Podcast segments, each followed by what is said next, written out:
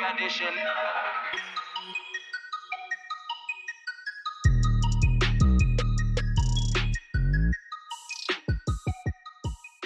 Então, olá António, Uh, estamos aqui num podcast novo. Como é que se chama o podcast?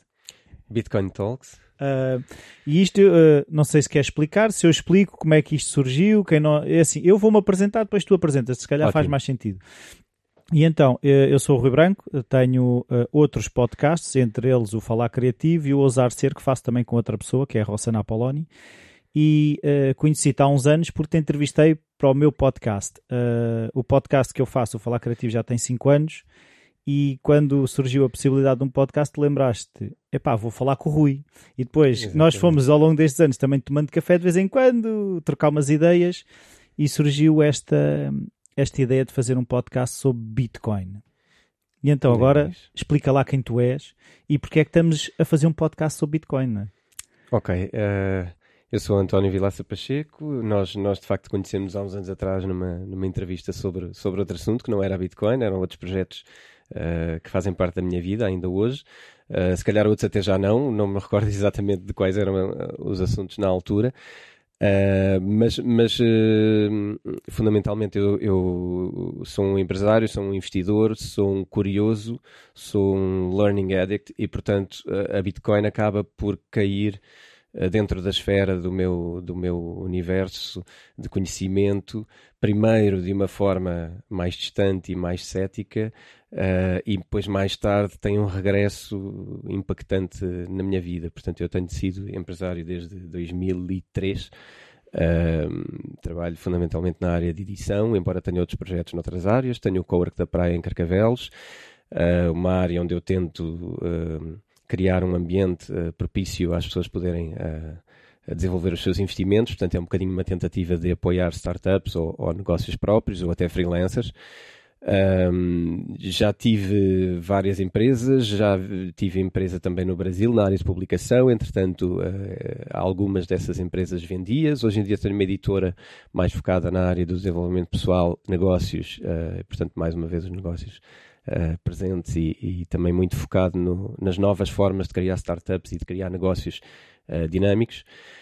Um, e pronto, a, a, Bitcoin surge aqui uh, numa primeira fase através de um, de um amigo que era trader e que, portanto, estava muito mais dentro daquilo que, que eram as novas formas de investimento.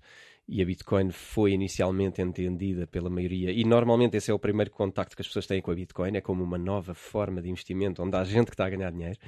É quase como se fossem ações, não é? É as pessoas pensam, exatamente, pensam na Bitcoin como se fosse um ativo financeiro com o qual podem ganhar milhões e, portanto, isto, isto, isto dificulta muito mais ainda a, a tarefa de se querer explicar a Bitcoin. Uh, e, e, precisamente por causa destes mitos, e, e, eu sou uma pessoa cética, e portanto a minha primeira visão sobre a Bitcoin foi, e, e eu faço questão de dizer isto porque não quero. Uh, eu acho que é importante que as pessoas uh, recebam a, a, mensagem através de um interlocutor que consigam uh, compreender. Sim. Não e, seja demasiado técnico, não é? E portanto, eu não sou um programador, eu não sou um geek informático, não sou um, um, economista de faculdades conceituadas, portanto, eu sou, sou de facto da área, estudei gestão financeira, era bom aluno na área financeira. Uh, sempre gostei de trading, não sou um trader. Uh, talvez por compreender bem o trading, não, não quero fazê-lo. uh, mas respeito, respeito o trading, conheço muitas regras de trading, sei fazer trading, sei algumas teorias gerais sobre, sobre o trading. Tenho amigos que são, eu, eu, eu opto por não o fazer, tenho outra forma de, de investir nos negócios.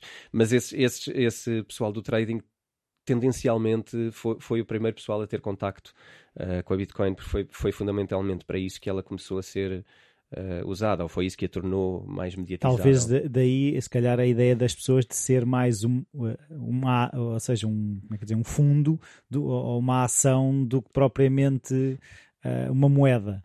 Sim, muita, muita gente olha para a Bitcoin, não, não entendendo a tecnologia por trás, porque quando se entende a tecnologia que está por trás e a função que ela cumpre, percebe-se que, que tudo bem, que de facto é, é uma moeda trocável e é uma moeda uh, especulável, mas ela não tem em si nenhum componente que, uh, que, a, que, que fundamenta o facto dela ser um bem, um bem especulável. Portanto, ela é especulável por força das circunstâncias, uh, dá para ganhar dinheiro com ela por força daquilo que hoje acontece com a, com a Bitcoin e, e pela fase em que estamos da Bitcoin.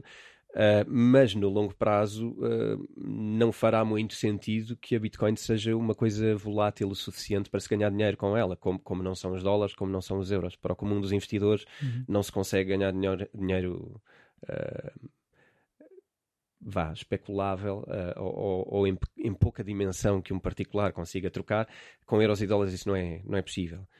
Uh, portanto, só é possível com enormes alavancagens. E o mesmo com a Bitcoin no dia em que, em que ela começar a, a, a ter um mercado maior. Portanto. Sim, mas daí a escrever um livro, é assim, eu, eu até já ouvi falar qualquer coisa de Bitcoin, mas não me apeteceu, uh, entretanto, investigar e escrever um livro. Tu pegaste na tua curiosidade, qual foi a necessidade que tu sentiste de escrever um livro? Ok. A, a, primeira, a primeira necessidade foi, foi um, facilitar às pessoas o caminho que para mim foi muito difícil. Que inicialmente. Porque tu querias uh, informação e não encontravas? Ou... E, e fundamentalmente há, há, duas coisas que são importantes a nível da informação na Bitcoin. E há dois problemas. Um é a escassez de informação e tudo bem com isso, isso é normal, é uma coisa nova, é uma coisa disruptiva o suficiente para, para ter um nível de complexidade que não chega rápido a toda a gente.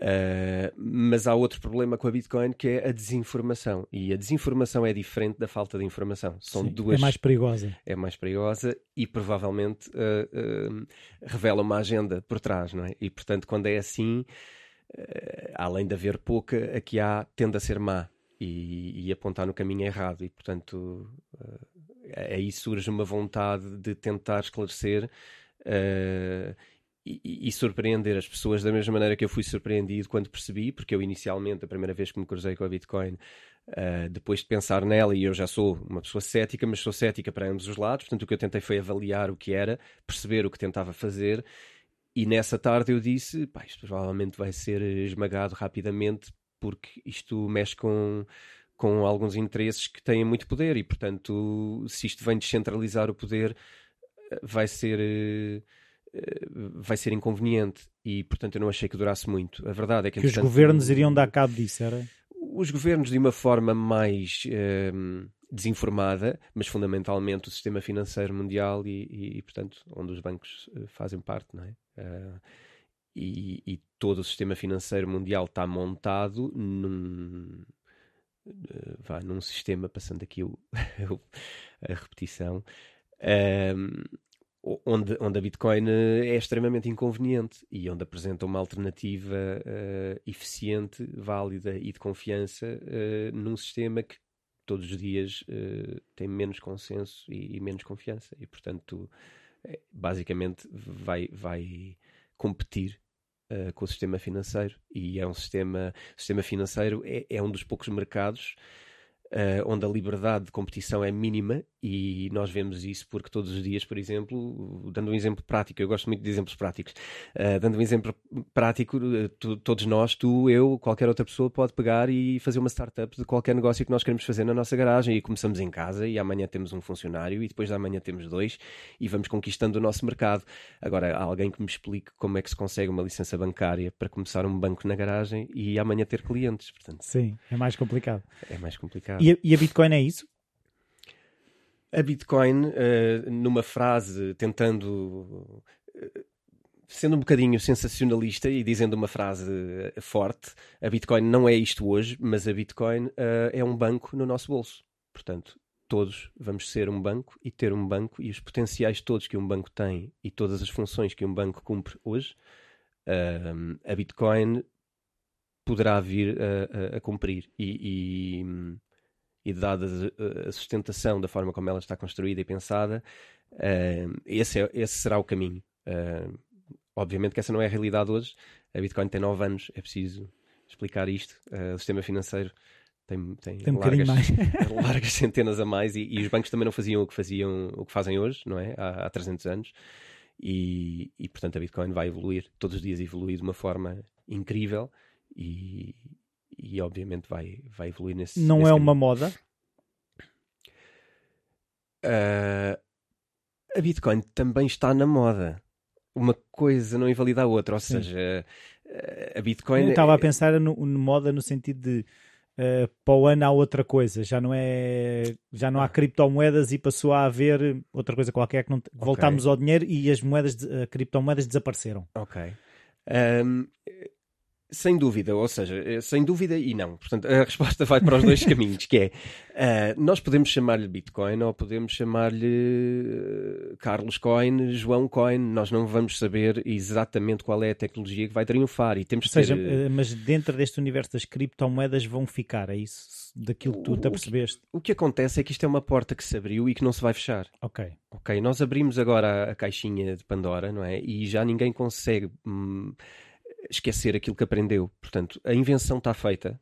Uh, o protocolo que é a Bitcoin. A Bitcoin é um protocolo. Pois é, depois também quero perceber uh, que expliques o que é que é, no fundo, Bitcoin, não é? Sim. Uh, a Bitcoin basicamente é, é, um protocolo, tal como é a internet, tal como é o TCP/IP, no qual, no qual se baseia a internet. Portanto, não é, não é, só, um, não é só uma moeda, é, é mais que isso.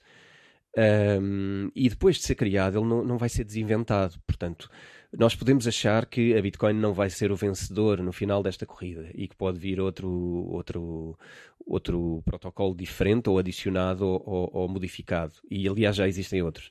Uh, vamos ter depois a oportunidade de falar nos próximos, uh, nas próximas conversas. Há muita coisa no mundo das criptomoedas e nós hoje não vamos poder falar de tudo, claro. de tudo nem de perto. Mas uh, o que acontece é que inventou-se uma nova forma de conseguir fazer um processo, ok? E isso não pode ser desaprendido, não é? Uh, por, isso, por isso é que a Bitcoin é, é de certa forma um, inanulável. É porque nós hoje podemos fechar a Bitcoin e amanhã abre a Bitcoin 2 e é exatamente igual e se calhar tem mais capacidade de resistência. E é isto que tem acontecido ao longo dos anos. Aquilo que é a Bitcoin hoje não é o que a Bitcoin era em 2009. É completamente diferente. Foi quando surgiu, é isso? Uh, surgiu exatamente no final de 2008 como, como teoria e foi posta na prática em janeiro de 2009 o protocolo. Será coincidência uh... quando houve o colapso económico? Pois é, a história do Bitcoin é muito gira. A Bitcoin uh, é um romance e isso também isso também atrai as pessoas. Bitcoin no filme, está-se a planear aí qualquer coisa? eu, eu não estou por dentro, mas, mas faria todo o sentido e, e, de facto é uma história é uma história cativante e isso também eu, eu próprio no, no livro sobre a Bitcoin uh, também tento, uh, porque isto é um assunto complicado, não é? Falar sobre o dinheiro, o dinheiro é daquelas coisas que nós só falamos sobre ele no dia que corre mal. Não é? Nós não queremos falar sobre a nossa moeda, não, nós nem sequer aprendemos assim tanto sobre a nossa moeda na escola, nem como é que ela funciona. Uh, isso é um problema porque crescemos com noções muito erradas e com garantias uh, sobre um bem uh, que ele muitas vezes não nos traz e não as tem. E nós só começamos a pensar na moeda quando, quando ela corre mal, de facto. E, e hoje em dia fala-se mais de moeda, se calhar mais até desde 2008, fala-se mais sobre moeda, Uh, e, e, isso não é por acaso, é, há todo um motivo para isso, não é? As crises têm, têm-se uh, multiplicado, uh, o efeito dominó da queda do sistema financeiro foi patente em 2008, mas desde então é preciso perceber que, ainda que nós possamos ter notícias animadoras no jornal, não mudou nada. O sistema financeiro é o mesmo, a forma dele funcionar é a mesma. As fragilidades que causaram o colapso são as mesmas? É as fragilidades estão piores hoje do que estavam em 2008 e as crises que, que existiam em 2008 estão a ser agravadas uh, e, e, existem hoje mais governos uh, e mais países em crise do que existiam em 2008. Nós só olharmos para a Venezuela, só olharmos para a Grécia, não é preciso ir à Venezuela porque se calhar está distante, está noutro continente e é-nos difícil ter informação. Mas nós não ouvimos falar todos os dias sobre a Grécia, mas a Grécia tem um caso gravíssimo e a Grécia pertence à União Europeia, portanto como é que isto acontece? Parece que andamos aqui em dois ritmos e em dois níveis de conhecimento, mas quem olhar para a Grécia hoje vê e eu, e eu, pronto, o que acontece aqui, uh, Rui, no podcast eu vou estar sempre a debitar, portanto, para-me sempre que, que, tenhas, que tenhas que o fazer. Mas Sim. o caso da Grécia eu acho que é curioso e é chocante na medida em que é um país que está aqui ao lado uh, e em que os dados sobre esse país são uh, chocantes, mas é um país que vive com a mesma moeda do que nós e a crise que eles têm é uma crise financeira. Um, portanto, com a interveniência do Banco Central Europeu. Uh, a Grécia uh, foi falada aqui há, uh, principalmente há dois ou três anos, quando, teve, quando, teve, quando se percebeu o estado em que estava. Uh, mas não está resolvido. Há uma geração que, que está perdida para sempre na Grécia. A taxa de desemprego entre os 18 e os 26 anos na Grécia é de 60% a 75%. Uou! Ok? Esta geração não tem qualquer hipótese de viver no seu país de uma forma normal. Esta geração só pode emigrar, sair da economia. Não, não tem economia, não, não vai ter nunca. Uh, Perdeu-se uma geração, perderam-se. Uh... E, e, a questão que eu quero perceber é de que forma é que a Bitcoin, no fundo, é uma reação e uma resposta a, este, a este sistema financeiro que temos e que mostra estas fragilidades numa coisa que é supostamente uh, estável e segura como a União Europeia em termos de sistema financeiro. Não é? O Banco Central Europeu dá essa garantia, dá essa estabilidade. A Bitcoin não tem nem uma coisa nem outra, mas ao mesmo tempo as pessoas sentiram que, tinha, que Bitcoin pode ser uma resposta. Portanto, falando da nossa moeda normal, ok, na moeda dos nossos dias, é indissociável um governo de um sistema financeiro e, portanto, a moeda está afeta um, a questões políticas, ok? E, e está uh, sujeita à intervenção política de quem estiver no poder nesse momento. Portanto, neste momento, uma coisa que nós também assistimos no, no mundo e na política é a eleição de, de, de candidatos improváveis. Uh, nós cada vez mais vemos uh, candidatos que, se calhar, há 10 anos acharíamos que era impossível serem eleitos, pessoas polémicas, pessoas que, que aparentam extremistas, uh, aparentam um extremismo no seu discurso, pessoas que já eram famosas pela sua forma extremista de, de, de, de, se comportarem, de emitirem declarações e de tomarem as suas decisões. E hoje em dia, muitas dessas pessoas uh, colocaram-se em posição de serem eleitas e chegaram mesmo a ser eleitas em várias, em várias das potências económicas mundiais. E não estamos a falar já de um Zimbábue que elegeu uh, um extremista ou, ou, um fundamentalista ou alguém uh, de, das extremas, não é? Da, da, da, política mundial. Estamos a falar de a maior economia do mundo, os Estados Unidos terem eleito uma pessoa com esse perfil, uma pessoa que já era famosa por ser polémica, por tomar decisões impulsivas, uh, por ser uh, politicamente incorreta, mas o politicamente instável. incorreto por ser uma pessoa instável. Uh, e, e, e o politicamente incorreto tornou-se o politicamente eleito. Sim. Portanto, quando falamos de que estas coisas de crises económicas e de uh, uma economia desenfreada e descontrolada acontece no terceiro mundo, onde são eleitas pessoas radicais uh, que de repente tomam o poder de uma forma uh, ilegal, temos que pensar se não está a ser feita a mesma coisa nas grandes potências mundiais e se a nossa crença nesse sistema é ou não frágil. Ok? Estamos ou não a confiar num sistema democrático e político que, que na realidade não nos dá as garantias uh, de que venha a continuar a ser um sistema equilibrado e justo e, fundamentalmente, um sistema que defenda os interesses do cidadão. E é aí que entra a Bitcoin? Curiosamente, a Bitcoin entra numa altura extremamente uh, oportuna e eu no livro faço uma pequena brincadeira uh, no sentido uh, de, de, tentar também tornar a leitura mais, mais simples e, portanto, o que eu tento fazer no livro é, é tornar um livro que, que seja lido pelos nossos pais e, e que ele seja entendido na, na plenitude.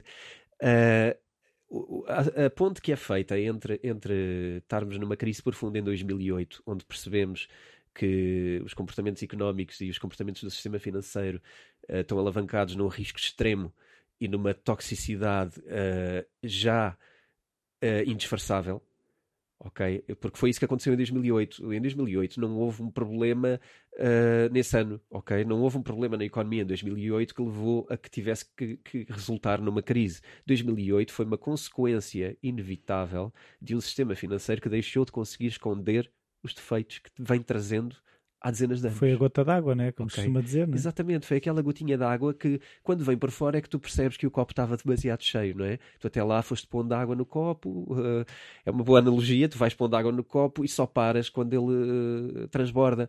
Mas o problema não foi ele transbordar, o problema foi uh, não parares É que se fosse água, a questão é que era lixo, não é? E a questão é que foi o lixo, quando o lixo começou a, a saltar do copo para fora, neste caso, do, se calhar do caixote de lixo, porque é a coisa, não é? Vai-se pondo o lixo Sim. debaixo do tapete e depois às tantas tropeças no tapete porque o lixo é demasiado, não é? Sim, mas entretanto não foi só isso, não é? Foram-se colocando outros tapetes ao lado para poder aumentar o lixo e às tantas tens a casa toda alcatifada uh, e quando a casa está toda alcatifada e tu conseguiste pôr lixo em todo lado, tu vais começar a pôr lixo na rua também, mas às tantas já não tens tens tapete para pôr por cima.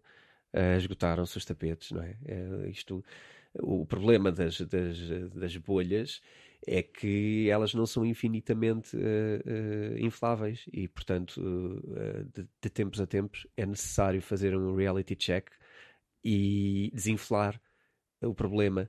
Uh, o que acontece é que a velocidade a que, se, a que se enche o balão, hoje em dia, é tão alta e é tão alavancada e está tão é tão promíscua politicamente e, e, e, mesmo em termos de funcionamento do sistema financeiro que uh, assim que nós fazemos um ajuste já temos que fazer outro. E nós hoje estamos numa situação financeira seguramente pior do que estávamos em 2008. Então, como é que. Eh, pronto, não sei se queres abordar isso neste episódio, ou, ou se. Porque aqui a pergunta que, eu, que me ficou foi: como é que a Bitcoin pode ser a resposta mais estável do que o sistema que temos, não é? Ok. A, a, a, a moeda que nós temos revelou ao longo destes anos alguns, alguns problemas, ok? Uh, os quais a Bitcoin uh, vem resolver, e, e daí a, o, o, oportunismo dela, dela, ter nascido em 2008. A, a, Bitcoin não, não foi a primeira vez que tentaram desenvolver uma moeda uh, através de criptografia, não foi, não foi com a Bitcoin. Já Depois tens de explicar o que é que é isto da criptografia para quem. okay. o que acontece com a Bitcoin é que ela resolveu uma dificuldade matemática, que é o consenso. Uh, e, e, isso eu depois uh, seguramente vou ter a oportunidade de explicar um bocadinho melhor essa parte, ainda que eu não seja um, criptógrafo, um criptógrafo nem sequer um, um, developer, mas eu para entender como é que a Bitcoin resolve este problema, uh, tenho, tenho que me certificar de que de facto é credível a forma dela o fazer, não é? Eu também não me colocaria na posição de tentar uh, defender uma coisa se eu próprio não tivesse investigado tanto quanto eu consigo alcançar a, a origem da, da Bitcoin e a forma como ela se baseia. A, a Bitcoin tem, tem algumas características diferentes, como a, a Bitcoin não tem um governo, ok? É uma, é uma moeda que não é manipulável por nenhum governo, não serve os interesses de nenhum governo. Uh, a Bitcoin não é um produto financeiro de ninguém. A Bitcoin não tem um dono, não tem um líder e, portanto, uh, ela existe ok? A Bitcoin é uma moeda uh, que existe na internet, é uma moeda digital, criada através de criptografia e que tem uh, por trás de si uh, uma, uma verdade matemática que, quando é quebrada, não é aceite ok, eu depois, tudo isto vai, vai implicar, eu sei que vai implicar muita uh, explicação, explicações diversas e, e, a níveis diferentes de profundidade, mas no geral é, é preciso entender esta parte primeiro. Uh, a Bitcoin não serve interesses de ninguém, não é manipulável, não tem fronteiras. Uh, e, e, e, portanto, a Bitcoin tem outra característica que é fundamental no dinheiro, que é a raridade ok? A Bitcoin não Pois é, que esse ser... é um dos mitos que eu ouço, é qualquer pessoa pode fazer isso. Eh, a ideia é que as pessoas estão a imprimir dinheiro em casa na impressora. Ok, eh, pois isso, é, isso, é, isso talvez seja mais fácil de acontecer com o dólar do que a, do que a Bitcoin. Uh, não são as pessoas em casa que imprimem o dólar, mas são os governos e os bancos centrais, não é? Conforme os seus interesses. Mas uh, a Bitcoin não pode ser multiplicada, ok? O código da Bitcoin é de facto público e aberto e, portanto, toda a gente pode verificar como é que é construído o algoritmo da, da Bitcoin.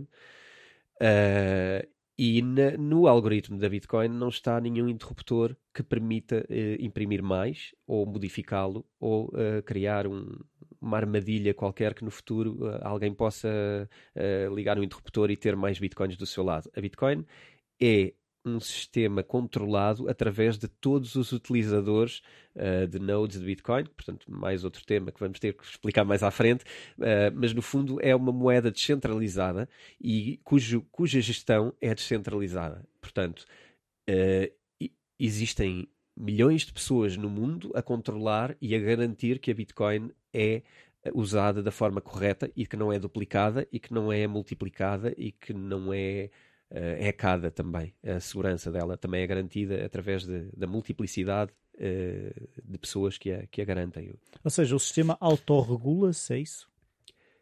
É exatamente isso. Uh, a Bitcoin, através da blockchain uh, e, do, e, da questão do, do, consenso, portanto, da multiplicação de toda a base de dados da moeda, uh, autorregula-se na medida em que cada elemento da rede, cada elemento desta blockchain, que, que, que é a cadeia de blocos, cada elemento participativo é um fiscal uh, de verdade sobre a utilização da moeda.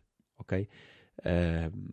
todos os, os, utilizadores, no fundo, fiscalizam a, a, Bitcoin que lhe chega. Por exemplo, imagina se, se, eu tiver, se eu perceber que a Bitcoin que tu me estás a fazer chegar tem um problema que não é verdadeiro ou não okay. sei, não esquece como uma, é que se... uma, uma transferência de Bitcoin não é validada pelo, pelo, pelo receptor, mas é validada pela rede. Ou seja, uh, o que acontece é que uh, todos os nodes de Bitcoin, e nodes eh, vamos, vamos, vamos entender os nodes como se fosse um, um, computador, ok? Já foi em tempos, agora, agora não tanto, mas, eh, mas vamos imaginar que a base de dados sobre todas as transferências de Bitcoin está armazenada em computadores, ok?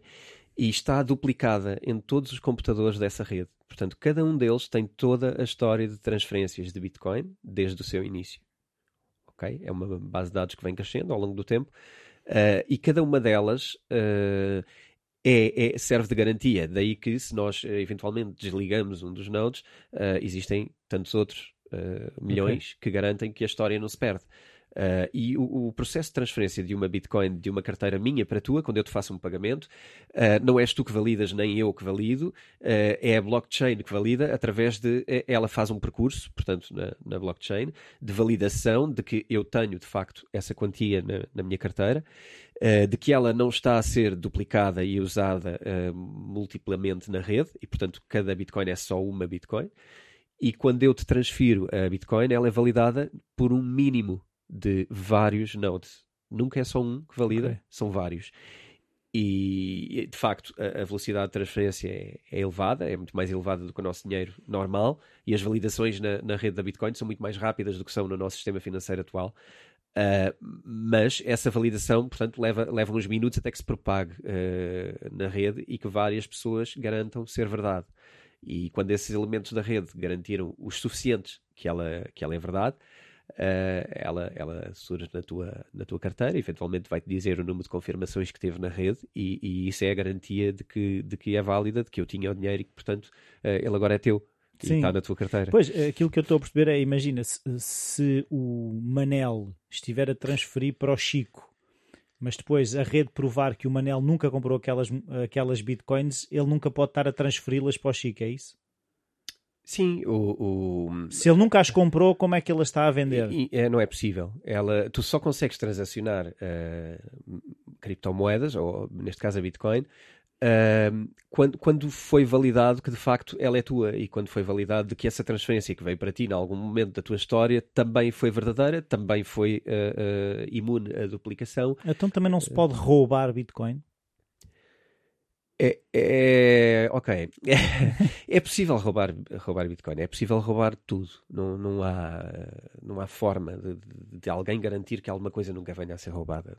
a Bitcoin não é o fim do crime mundial. Uh, nem, não, nada vai ser o fim do crime mundial. Enquanto alguém quiser cometer um crime, vai, vai arranjar maneira de o fazer. Uh, agora, a, a Bitcoin em si não é corrompível. ok Pode ser corrompível o dispositivo onde eu a escondo, onde eu aguardo. Okay. Pode ser corrompível se eu der o meu código de, de, de Bitcoin, assim como tu, se tu deres o teu código de multibanco Uh, claro. a outra pessoa ela vai poder levantar o dinheiro, claro. não é? Mas não foi o teu dinheiro que foi corrompido, foi claro. a tua segurança sobre a tua chave privada. Uh, tu tens um PIN e toda a gente te diz guarda o teu PIN, uh, não juntes ao teu cartão, não guardes as tuas coisas no mesmo sítio, portanto são regras de segurança que tu tens que cumprir, porque já sabes que que, que podem haver roubos e há, há pessoas que, que, vão cometer crimes, mas uh, uma coisa é dizermos que é possível uh, roubar uma coisa, outra coisa é dizermos que uh, o facto dessa coisa poder ser roubada é inerente ao bem, e, e neste caso não é. Okay. Eu acho que para o primeiro episódio já temos aqui muita coisa. Eu já tenho mais perguntas para futuros episódios, mas acho que hum, se calhar também faz sentido que isto não sejam episódios muito longos. Foi uma coisa que falámos, Sim. que é um assunto que precisa de digestão. E, e então, uh, já agora, eu acho que ainda nem referiste o nome do livro no meio disto tudo. Não, nós entusiasmámos-nos, como, como sempre, nas nossas conversas uh, e, e, vamos, e vamos uh, navegando no tema. E de facto, a Bitcoin parece, parecem cerejas, não é? Daquelas conversas que sacam, sacam novas perguntas uh, com muita facilidade. o livro chama-se Bitcoin: Tudo o que precisa de saber sobre o mundo das criptomoedas. Um, e vai sair no dia 5 de junho.